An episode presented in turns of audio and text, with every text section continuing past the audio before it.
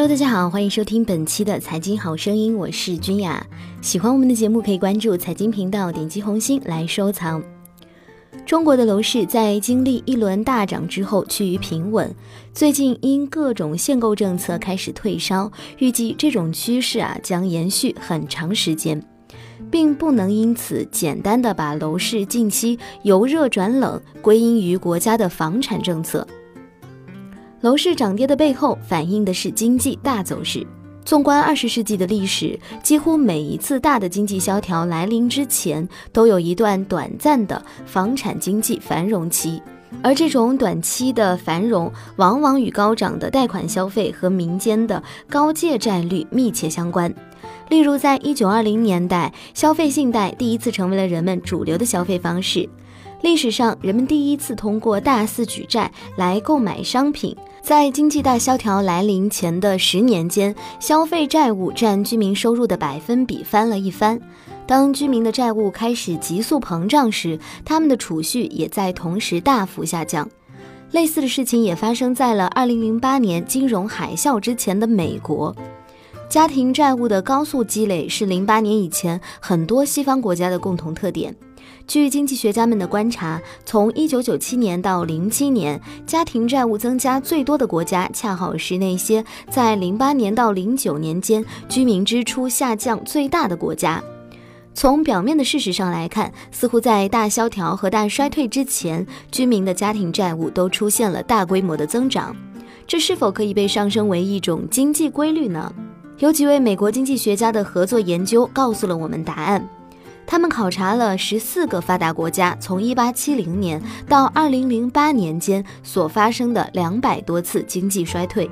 惊人的发现，每次经济危机爆发前，个人债务都有明显的增多。实际上，在银行业危机衰退发生前，债务往往会扩大数倍。他们也进一步得出结论说，这种先出现家庭负债增长，随后出现经济衰退的现象，接近于宏观经济中的经验法则。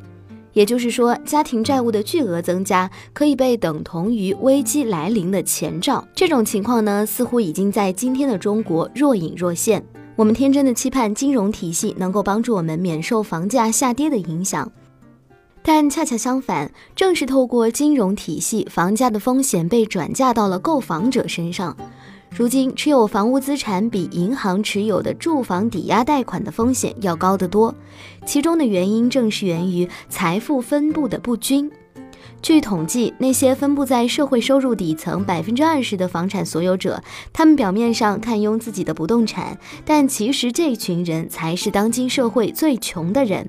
他们最大的资产，或者说是唯一的资产，就是房屋。实际上，已经通过金融体系变得高度杠杆化。其杠杆比率最高的大约接近百分之八十，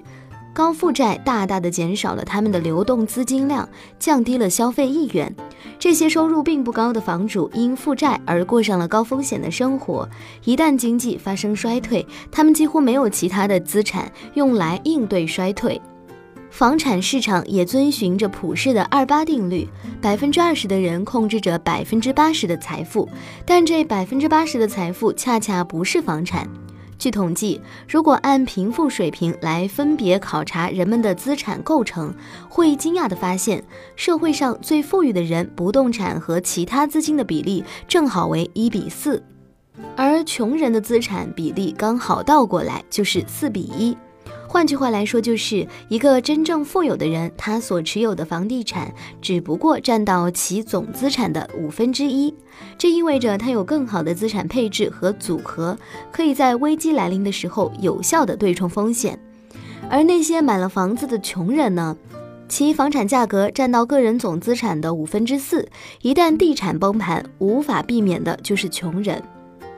原因在哪儿呢？这背后的原因在于，穷人购房很少有人愿意一次性付清全款。一方面呢是由于资金不足，另一方面是由于人们坚信房价永远会涨，因此即使是背负着大量的债务，人们也宁愿相信最后总账算下来自己还是会赚钱。正是因为购房者这种非理性的冲动，加上鼓励买房政策的推波助澜，在很多地区房地产的杠杆成数已经非常之高。也就是说，只需要支付比例很少的一点资金，人们就能购房，其代价就是背负上沉重的债务。在今天节目的最后呢，俊雅要为大家推荐一个微信公众号，叫做“大圣财经”，炒股的朋友可以去关注一下，不定期会有一些牛股的推荐和一些形势的分析。好了，我是君雅，我们下期节目不见不散。